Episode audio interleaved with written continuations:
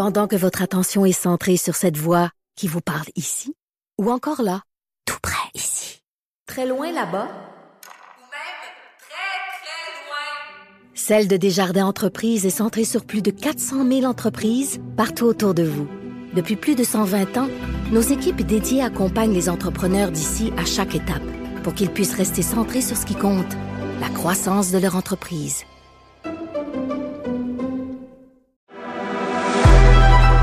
Quelque part en 2023. Une rétrospective des faits marquants de 2023. Bonjour tout le monde, ici Frédéric Labelle. Vous le savez probablement qu'on me surnomme l'anthropologue maison dans l'émission du matin au 98.5 FM à Montréal.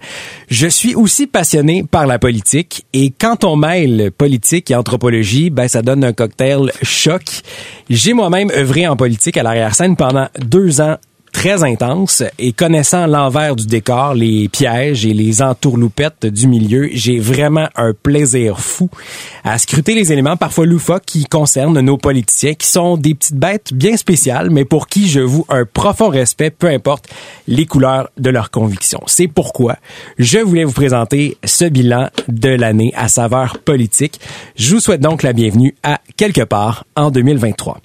Et pour m'accompagner, nul autre que Philippe Léger, chroniqueur au 98.5 FM et analyste politique. Content que tu sois là. Merci.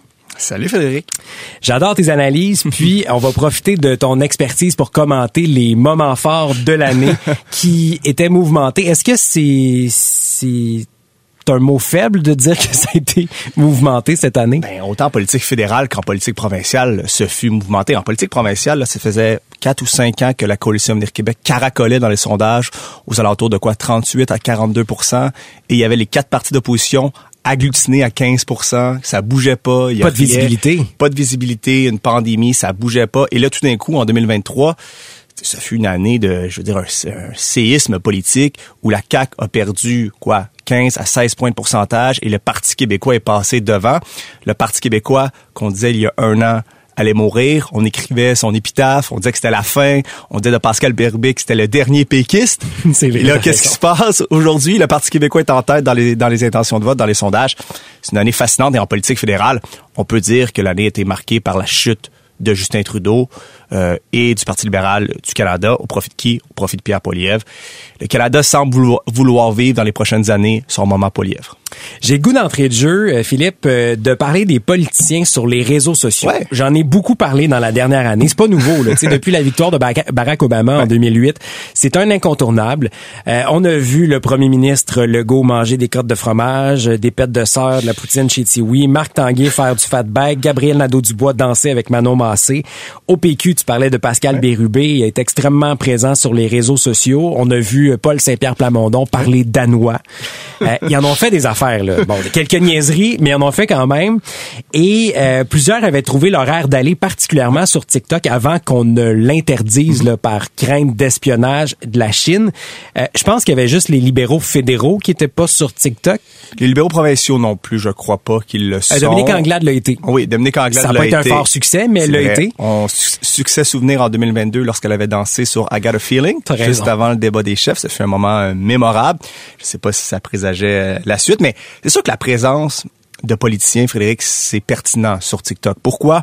Ben, essentiellement parce qu'il y a une masse d'électeurs qui s'y trouvent, une masse d'électeurs qui sont de moins en moins devant, par exemple, le téléjournal à Radio-Canada ou le TVA 18h à TVA, ce qui fait en sorte que pour les rejoindre, pour que leur message politique se ferait un chemin jusqu'à eux, ben, c'est pas très très compliqué là. Un plus un ça donne deux. Faut les rejoindre où ils sont. Puis TikTok fait partie de ces plateformes là très très populaires chez les 18 à Même si c'est parfois malaisant, c'est quoi la limite jusqu'où on ben, peut aller pour un élu? Je te dirais que il faut comprendre les codes, il faut comprendre les tendances et parfois c'est un peu contre-productif à cap parce que si un politicien on a un certain âge, va sur TikTok, qui fait une danse qui fonctionne pas vraiment bien, ça peut avoir l'effet contraire complètement. Ça peut avoir l'effet d'être un peu dépassé, de pas véritablement comprendre ce qui se passe. Par contre, il y a certains politiciens qui, même au Québec, qui réussissent véritablement à avoir une présence sur TikTok, mais sur les autres médias sociaux aussi, qui est assez impressionnante. Moi, je pense à Québec solidaire, je pense à Gabriel Nadeau-Dubois. T'as raison. Ça paraît qu'ils ont une équipe de communication extrêmement efficace. Ça paraît que chez les communicants, chez Québec solidaire, il y a des gens qui utilisent la plateforme parce que c'est souvent bien fait, c'est souvent efficace, ça a souvent une portée. Et c'est pas pour rien qu'on regarde les différents sondages chez les 18 à 34 ans qui dominent c'est Québec solidaire. C'est pas c'est pas l'unique cause, c'est pas l'unique facteur. Mais parmi tous les facteurs, il y a leur présence sur les médias sociaux, les médias sociaux, c'est sûr et certain. Puis on veut pas faire de l'agiste parce que euh, Sonia Lebel le fait très bien aussi sur ses réseaux sociaux. On a le goût d'être son ami. Hey, écoute, je vous euh, invite à aller voir les médias sociaux de Sonia Lebel. Il y a quelque chose de d'attachant, il y a quelque chose d'un peu, euh, je sais pas trop comment le définir, mais c'est la participation, on voit la vie, le quotidien de Sonia Lebel et on a envie de l'aimer comme ministre, comme politicienne quand on voit ça. Hey, le festival médiéval avec l'âne puis le kit puis le sable, là, juste à la veille des négociations, je trouvais que c'était quand même assez puissant. C'est des taux à son chalet, c'est euh, ses vidéos de chasse et tout, quelque chose d'attendrissant là-dedans. Un moment marquant de l'année, c'est le 13 mars dernier, l'élection partielle dans Saint-Henri-Sainte-Anne pour succéder à Dominique Anglade, la chef démissionnaire du Parti libéral. On en parlait, elle a dansé, mais à un moment donné, elle a arrêté de danser. Euh, les libéraux ont perdu le comté au profit de Québec solidaire et je dois avouer que la partielle a été divertissante par l'exubérance de certains candidats. Le seul, je te dirais, qui a été capable de garder le cap, c'est Guillaume Clich-Rivard, le gagnant. Euh, on l'a vu dans, dans les résultats. Euh, mais j'ai vraiment été sous le choc de lire tout ce que le candidat libéral Christopher Banninger a écrit sur Twitter avant euh, avant sa, performance comme candidat. Et quand on dit que tout est une question de perception, disons que la perception que ça envoyait, c'était pas terrible. C'était pas terrible, exactement. Il écrit toutes sortes de choses. Moi, je suis toujours fasciné par ça. Hein. Quand tu te lances en politique, il me semble que la job numéro un de celui qui se lance et la job numéro un du parti, c'est de dire, hey, on va aller regarder ce qui s'est dit sur les médias sociaux, les réseaux sociaux de nos candidats. C'est un peu le calvaire des politiciens là. À chaque fois, à chaque campagne électorale, à chaque euh, chaque élection, il y a tout le temps des candidats qui se font prendre à avoir dit des choses qui avaient aucun bon sens sur leurs médias sociaux. Des fois, ça fait comme quelques semaines. Là. Je veux dire, moi, si on va voir mes médias sociaux de mes statuts que j'ai faits quand j'avais euh, quoi 14-15 ans. Ah non, c'est pas euh, moi aussi. Je pense pas que ça serait glorieux. C'est ça. Mais je pense pas que j'aurais soutenu euh, la Russie, par exemple. Je pense pas que j'aurais été là-dedans. Fait que, ouais, ça, c'était le candidat d'Éric Duhem, le, le, candidat Lucien Coty qui avait parlé de l'invasion de l'Ukraine avec des propos décousus sur la Russie. Banninger, je vais revenir là-dessus. Écoute, a tweeté publiquement publiquement au millionnaire euh, Michael Bloomberg, milliardaire même, pour lui demander de l'aide financière pour un bureau à New York. Euh, Elon Musk, il a écrit des courriels à Elon Musk, puis comme c'était pas assez, Elon n'y a pas répondu, donc il a tweeté, tweeté You, Elon, je suis là. Euh, a invité publiquement à une fête Paul McCartney. Il n'y a absolument aucun lien qui unit ce gars-là à Paul McCartney.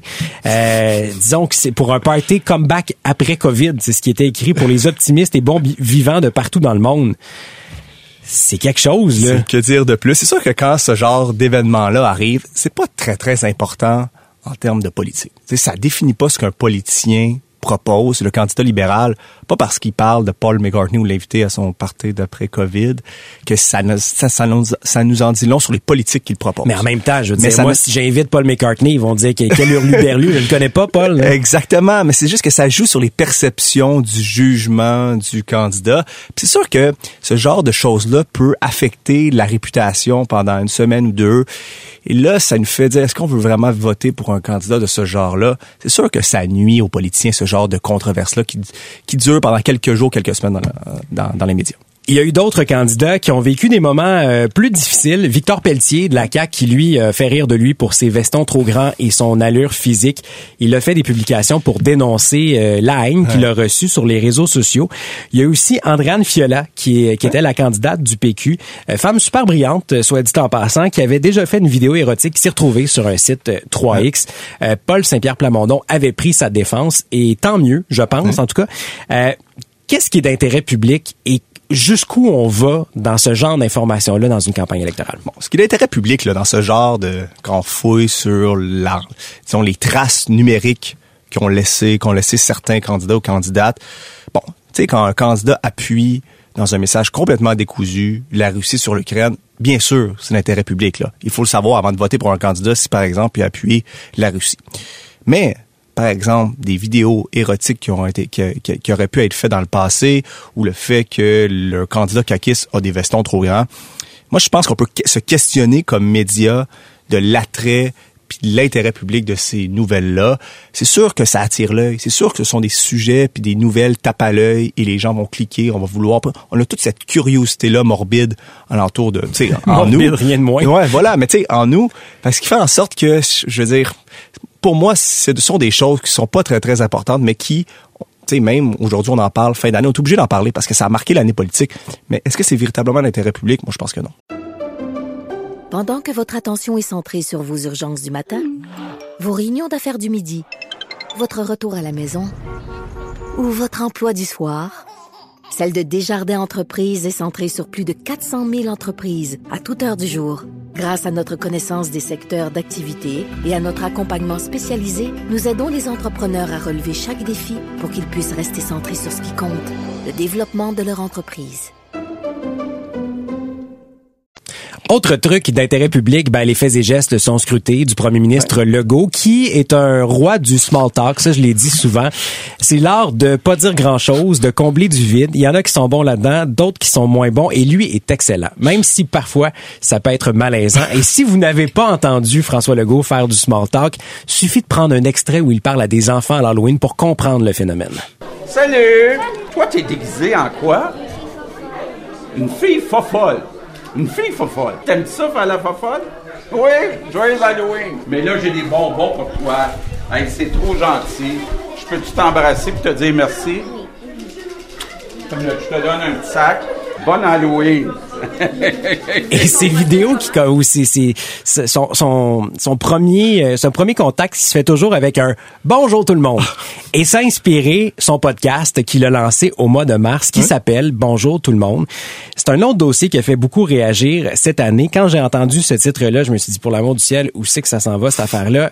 Je m'attendais à bien des choses. J'ai visionné les épisodes c'est pas mauvais. C'est sûr que c'est pas transcendant, là. C'est pas des entrevues à la Jimmy Fallon avec plein de surprises. C'est un peu long, des fois. Euh, voulait pas, son équipe voulait, voulait pas l'enfermer non plus dans un carcan.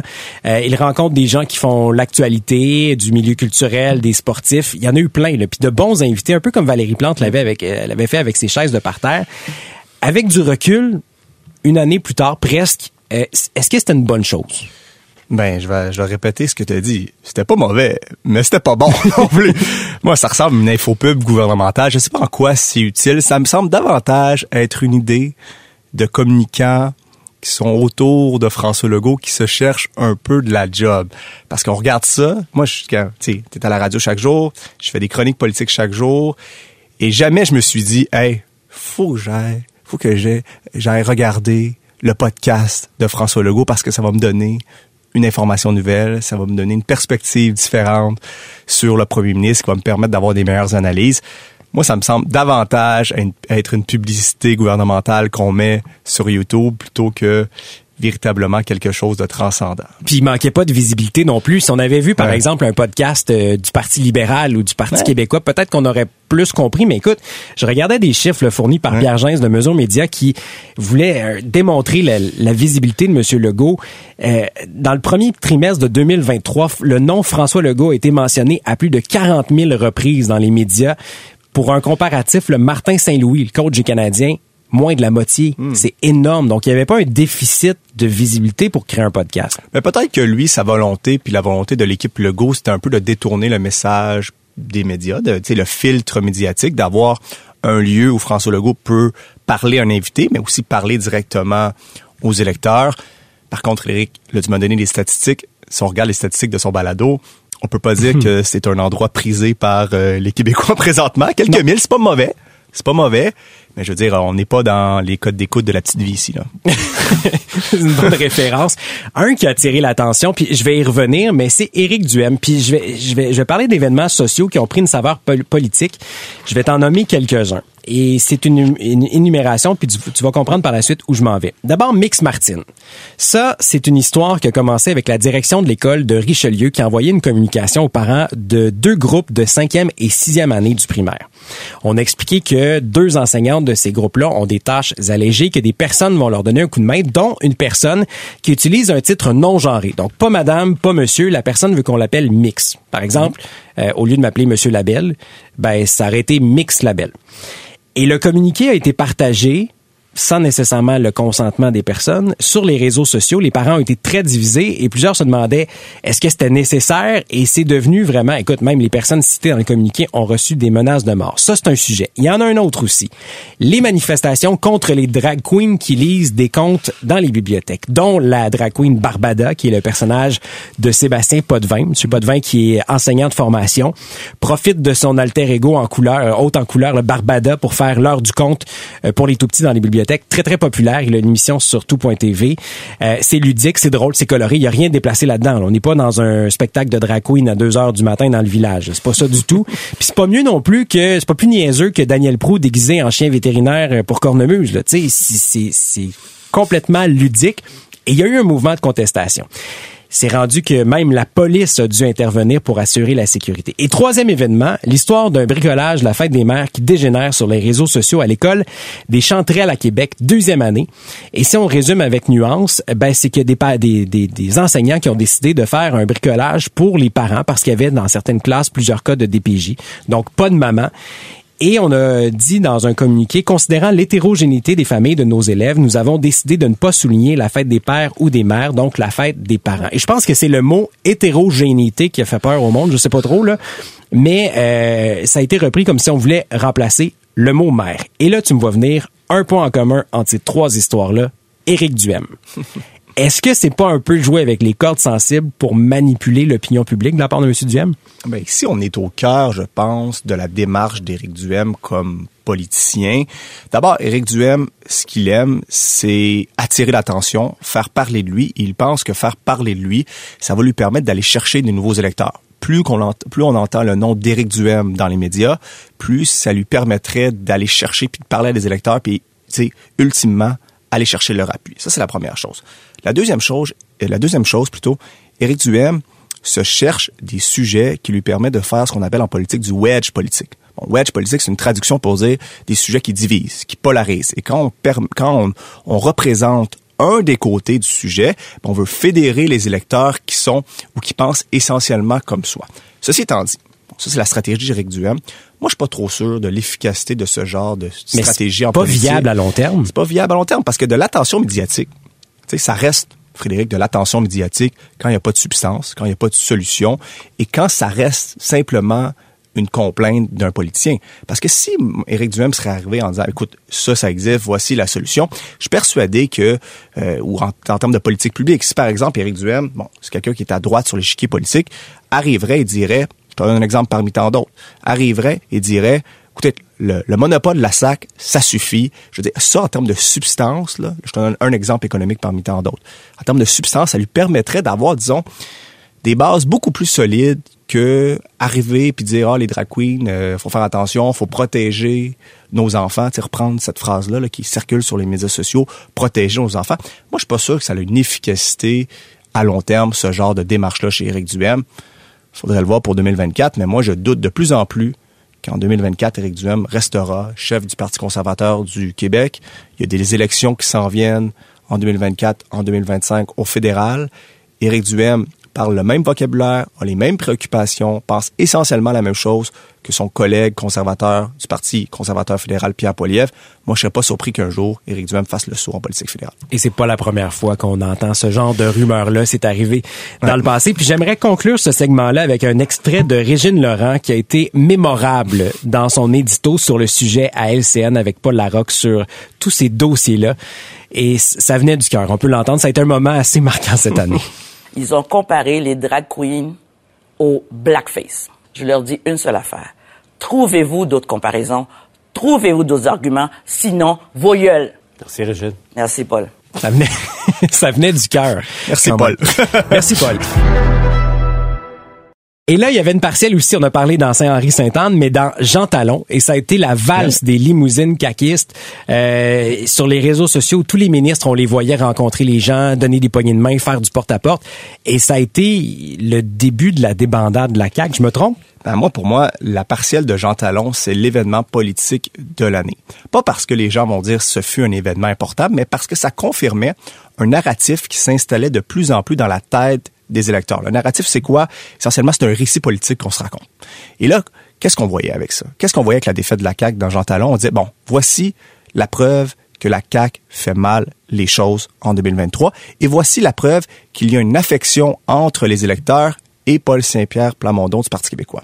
Quand, quand ce genre, quand les électeurs se rendent aux urnes, il y a tout le temps une confirmation de ce qu'on entend, de ce qu'on se dit tous ensemble, que ce soit dans nos soupers de famille, que ce soit à la radio, que ce soit un peu partout près de la machine à café, quand les, les électeurs se rendent aux urnes, ça confirme quelque chose que tout le monde se dit. Et la partielle de Jean Talon, qui est arrivée après la saga du troisième lien, c'était la confirmation qu'il se passait quelque chose en politique provinciale. Et c'est à ce moment-là que l'aiguille a véritablement commencé à bouger en défaveur de la CAQ et en la faveur du Parti québécois. Et le PQ a été extrêmement bon sur les réseaux sociaux. Ils ont utilisé notamment la première bande-annonce de Lancer Compte pour annoncer l'arrivée de leur nouvelle recrue. On a parlé en termes de hockey, Pascal Paradis, que tu vois dans le générique d'ouverture. Euh, bon, tu vois Paul Saint-Pierre Plamondon, euh, l'effet vintage des années 80. Euh, même les commentateurs politiques ont été très, très élogieux par rapport à la créativité du PQ. Puis j'avais envie de connaître l'histoire derrière le concept et l'utilisation des images de l'œuvre de Régent Tremblay. J'ai laissé un coup de fil au principal intéressé. Euh, on m'a dit que le contact s'était fait naturellement, évidemment rapidement.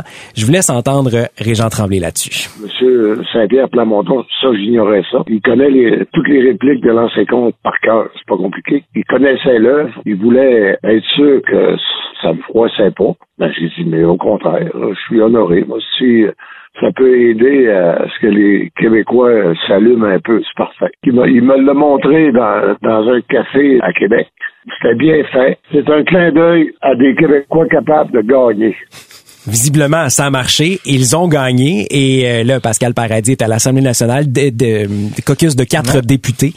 Et on a ri, notamment, à Tout le monde en parle, Guy Lepage qui a posé cette question-là à messieurs Plamondon et Paradis. Est-ce que ça va changer concrètement de passer à trois, de trois à quatre députés, à part évidemment de profiter de la promotion familiale 4 chez Saint-Hubert? J'avais pas pensé, mais je prends une photo aussitôt qu'on est chez Ouais, puis ça a l'air que s'il y en a un cinquième, là, il y a huit ailes gratuites à la cage. Et la photo a été prise. Ça a été extrêmement populaire sur les réseaux sociaux. Donc, les, les, les gens du PQ savent quand même bien euh, passer leur message sur les réseaux sociaux. Écoute, euh, écoute Frédéric, euh, le restaurant Saint-Hubert en politique, c'est probablement le restaurant le plus populaire. Après Normandin, peut-être Après aussi. Normandin ou le Madrid entre, entre Montréal et Québec. Et je veux parler, c'est inévitable en terminant de parler de Bernard Drinville. Si en 92, euh, la reine Elisabeth a parlé de son anus horribilis, est-ce qu'on peut dire que c'est l'anus horribilis de Bernard Drinville? Écoute, moi, ça me, ça me fascine un peu, hein, l'année 2003 de Bernard Drinville. C'était l'année de toutes ses espérances. Bernard Drinville revenait en politique après quelques années à la radio. Il avait quitté la politique en 2016, un peu dans certaines difficultés après la charte. C'était quand même assez difficile pour Bernard Drinville. Et là, il retournait à la coalition Avenir Québec. Et là, on pensait, voici son retour. Et même la légende disait, Frédéric, que Bernard Drinville rêvait, rê- rêvait se- secrètement à la succession de François Legault. Voici quelqu'un qui avait un profil politique assez similaire de François Legault, un nationaliste, ancien euh, souverainiste ou encore souverainiste, mais ailleurs, on le sait pas trop, selon, selon l'expression qui a été utilisée par Bernard Drinville. Et, et là, on pensait, ben, au ministère de l'Éducation, oui, c'est un ministère casse-cou, mais quand même, c'est un peu moins casse-cou qu'une charte des valeurs, par exemple. Et Bernard Drinville rêvait, disons, un retour en politique qui soit plein, euh, plein de gloire. Et faut dire que ce fut un peu l'inverse en 2023. Ce fut une année extrêmement difficile pour Bernard Drinville en politique, pour toutes sortes de raisons. Et ce qui me fascine encore plus, Frédéric, c'est que ce fut une année difficile en raison de Bernard Drinville et non en raison des politiques qu'il a mis en place. Bernard Drinville, en fin d'année, a fait adopter son projet de loi 23 sur la réforme en éducation. Et pour une réforme en éducation, les critiques ont été relativement timides. Peu de personnes... Ça a passé dans le beurre, Ça a littéralement. passé dans le Ben, beurre. C'est une réforme qui est quand même assez imposante et il n'a pas été véritablement critiqué sur la réforme. Il a été critiqué sur des gaffes qu'il a accumulées un peu malgré lui. Moi, j'ai envie de te dire, chez Bernard Drinville, il y a un côté, des fois, qui est attendrissant, qui est attachant, mais parfois, il y a comme le, ce côté-là qui peut pas se retenir d'en faire un peu trop pour la galerie. Je veux dire, chanter tonne d'automne. Ben, c'est des ça, attends une minute, là, un instant. là. J'ai des exemples, puis je vais y aller chrono- chronologiquement.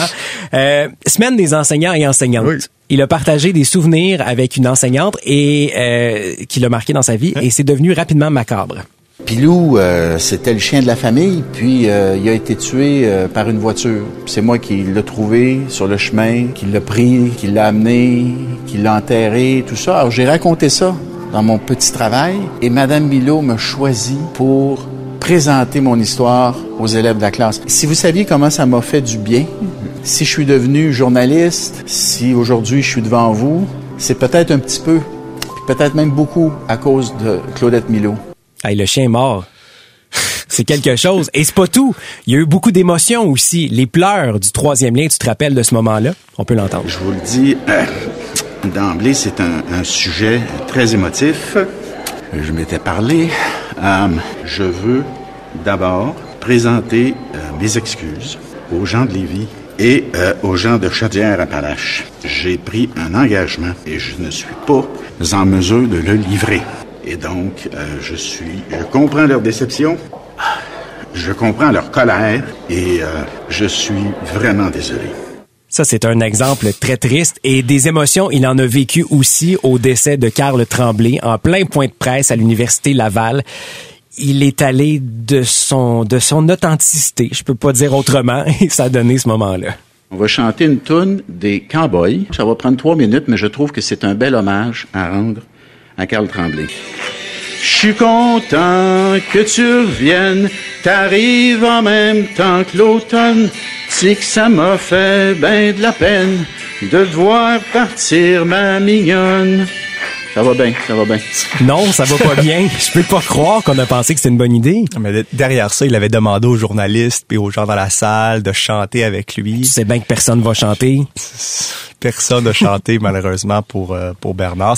C'est un peu une année malheureuse pour lui parce qu'il il a même accumulé les surnoms. Notre collègue Patrick Lagacé l'a appelé le boss de rien. Bernard Lagaffe, euh, Bernard Drainville, ça circulait Bernard beaucoup. Drainé. Bernard Drainé aussi, ça, ça a beaucoup circulé. Ce fut euh, Bernard Drainville dans la dernière année fut une inspiration pour tous les gens qui font des mimes sur internet et Ah qui non. font de la caricature, que ce soit pour Chapelot ou euh, différents sites euh, sur Instagram qui font des mimes. Je veux dire, il nous donne du bon stock pour nous. Ah, totalement, oui. Il nous donne du bon stock pour faire de la bonne radio. Mais humainement, on lui en souhaite une plus légère. Et j'ai envie de parler en terminant de 2024. On s'en va où? Est-ce que euh, François Legault euh, continue sa chute libre? Même chose pour Justin Trudeau. C'est quoi le pronostic? Qu'est-ce qu'on surveille en 2024? Bon, commençons par François Legault. C'est sûr que 2024 risque d'être une autre année difficile pour François Legault pour deux raisons essentiellement. La première, tu sais quand ça va mal, Frédéric, dans un parti politique, souvent tu peux te rabattre sur, disons, une colonne vertébrale idéologique. C'est-à-dire qu'il y a des gens qui pensent essentiellement la même chose, et quand ça va mal, ben, on se rabat là-dessus, puis on se dit, ben, au moins on croit à ça, puis on fonce. Le problème à la Coalition Avenir Québec, c'est que c'est une coalition. Il y a des gens qui pensent différemment sur une tonne d'enjeux, ce qui fait en sorte que lorsque ça va mal, ben, c'est difficile de ramener tout ce beau monde-là, puis de dire, écoutez, on s'en va dans cette direction-là, parce que la plupart des ministres, la plupart des députés pensent qu'il faut aller dans différentes directions. Donc, ça donne un peu des difficultés. La deuxième chose, je pense que la dernière année pour la Coalition Avenir Québec, ce fut une année d'abord difficile pour François Legault et il a traîné son parti vers le bas. Il a traîné son parti vers le bas. Pourquoi? Parce que, je veux dire, des fois, pour un premier ministre, ça peut mal aller. Ça peut mal aller, mais étant donné qu'il y a un parti politique qui est fort, ça peut, tu sais, les dégâts peuvent être un peu Limité. limités. Mais étant donné que le parti, la CAQ, est construite alentour de François Legault, alentour de sa personnalité, quand le lien de confiance entre les Québécois et le PM Legault s'effrite, je dire, c'est extrêmement difficile après ça de rapiécer les pots cassés puis d'essayer de regagner le respect. Moi, je dirais une dernière chose pour François Legault pour 2024. Et ça, va être particulier concernant ma position. Je lui conseillerais de lâcher les sondages quelques instants puis d'essayer de gouverner selon l'intérêt général. Là, il a perdu beaucoup de points. Ça sert à rien d'essayer de donner euh, les Nordiques à Québec pour aller chercher 5 points de pourcentage à Québec, de donner un stade olympique à Montréal, qu'il gouverne selon ce qu'il pense, selon ses convictions, selon l'intérêt général. Puis je suis persuadé qu'après ça, le respect entre les Québécois et lui va pouvoir être, disons, euh, disons euh, réparé. Et après ça, il pourra peut-être aller chercher des appuis dans la population, des intentions de vote, des points de pourcentage. Mais avant ça, moi, j'ai de la misère, j'ai de la misère à voir comment il va pouvoir en 2024 rechercher, la, rebâtir plutôt la confiance entre sa personne et, les- et- et ses électeurs. Et rapidement au fédéral? Bon, moi, la question que je poserais, c'est pas si ça continuera de mal aller pour Justin Trudeau, mais c'est une autre question. Est-ce que Justin Trudeau sera encore premier ministre du Canada en 2024? Cette question-là, c'est une réponse en soi. Pour moi, ça va continuer à mal aller pour Justin Trudeau. Moi, j'ai l'impression que les Canadiens sont un peu las de Justin Trudeau et inversement, Justin Trudeau commence à être un peu las De Justin Trudeau. de Justin Trudeau puis de gouverner les Canadiens. Donc, ce, disons, ce, ce mix-là, généralement en politique, ça donne pas des résultats très, très concluants. Et comme je te l'ai dit en début d'émission, il y a comme un- sorte de sentiment général au Canada. Les Canadiens semblent vouloir vivre leur moment Poiliev. On verra ce que ça va donner, mais quand on regarde les sondages aujourd'hui, quand on regarde l'état général des Canadiens, on peut se dire que la carrière de Justin Trudeau dans la prochaine année va être souvent remis en question et j'ai de la misère à voir comment lui aussi va pouvoir regagner la confiance des Canadiens. Mais le temps est long en politique, puis on va surveiller ça de très très près. Merci d'avoir été là et bonne année 2024. On va surveiller ça évidemment avec attention. Bonne année en 2024 à tout le monde. C'est 23. Pendant que votre attention est centrée sur cette voix qui vous parle ici, ou encore là, tout près ici, très loin là-bas,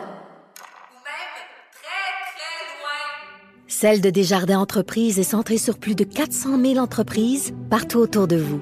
Depuis plus de 120 ans, nos équipes dédiées accompagnent les entrepreneurs d'ici à chaque étape pour qu'ils puissent rester centrés sur ce qui compte, la croissance de leur entreprise.